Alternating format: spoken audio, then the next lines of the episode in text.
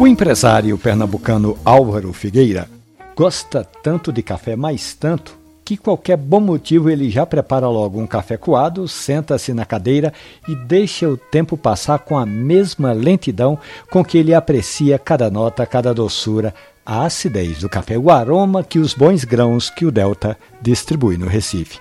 O único senão desse apaixonado rubro-negro é que Álvaro sente insônia toda vez que ele toma uma xícara de café depois das três horas da tarde.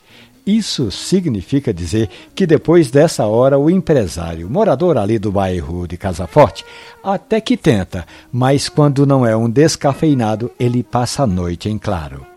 Sabe, Álvaro, o organismo prega algumas peças e uma delas é reagir à cafeína com a perda de sono. O café descafeinado, ainda assim, apesar do nome, tem uma boa dose dessa substância e pode estar tirando o seu sono também. Mas você pode ir se acostumando aos poucos. Se hoje você diz que o seu limite é ali pelas três da tarde, dê uma esticadazinha, prepare um café ali pelas quatro da tarde. Lembrando, não é Álvaro, que você pode até modificar o método de preparo do seu café. É que o expresso extrai menos cafeína do que o seu preferido café coado. Faça o teste. Sabe por quê? Porque no caso do café expresso, a água fica em contato com o pó por aproximadamente 19, 20 segundos. Já no café coado, é mais tempo, não é, Álvaro? Experimente.